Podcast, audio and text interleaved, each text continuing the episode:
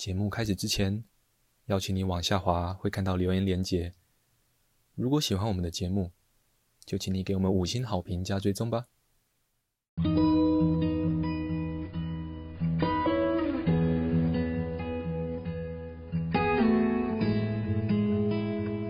我们是华人正念检查中心，欢迎收听正念好给力。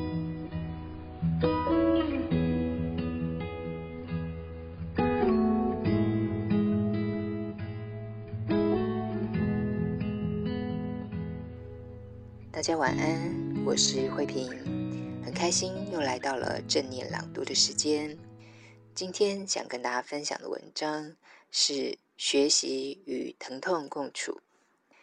这篇文章来自于卡巴金的《正念减痛》，译者是胡君梅。你可以这样开始练习：当有疼痛升起时，不论昼夜。试着开放一点点，把注意力温和的停留在疼痛上面一段时间。这般的心量，特别是从中而生的觉察，是上天赐予的礼物，里面蕴含了你本来就拥有的，并且可以随时取用的丰富资源。如果你愿意全心全意地投入一段时间来培育正念，至少像上八周正念减压课程一般，那么正念的练习很可能会让你重拾生活的掌控感，即使在面对偌大的困苦与沮丧时也一样。这些痛苦常被视为阻碍，但也可以是练习的新动力与能量的来源。随着我们一起开展，你将由亲身体验中发现，痛与苦是可以分开的。如同谚语所说的：“生命中的痛无可避免，是否受苦却是有选择的。”因为苦是来自于我们如何看待痛。换言之，在面对不愿、不想、不要时，即使充满了憎恶或深感受伤，如果能与之发展出明智的关系，都会有许多不同选择机会浮现。这些痛苦催化出疗愈。我称之为如其所示的承接，并达成和平协议。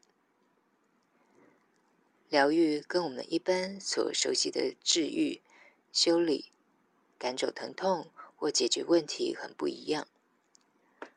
老实说，目前医界对于长期慢性疼痛所能提供的实质帮助真的有限。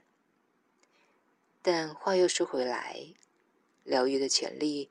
永远只在当下，任何一个当下。尤其只要我们学会把觉察带到此时此刻的话，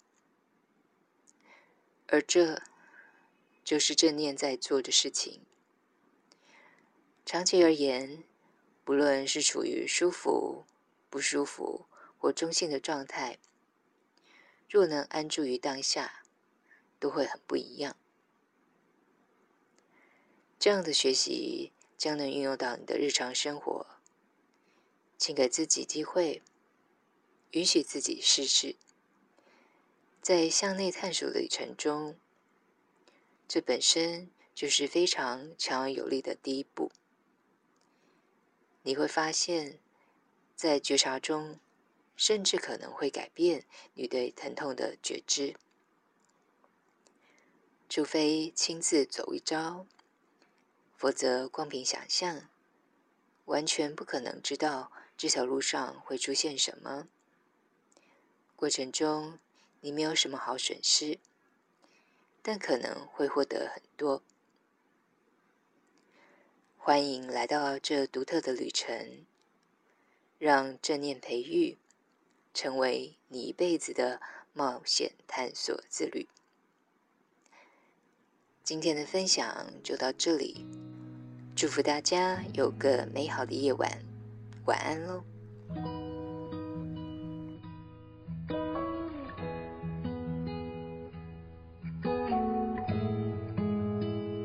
感谢你的收听，如果喜欢我们的节目，欢迎你留言加上分享，你的回馈是我们推广正念的力量来源。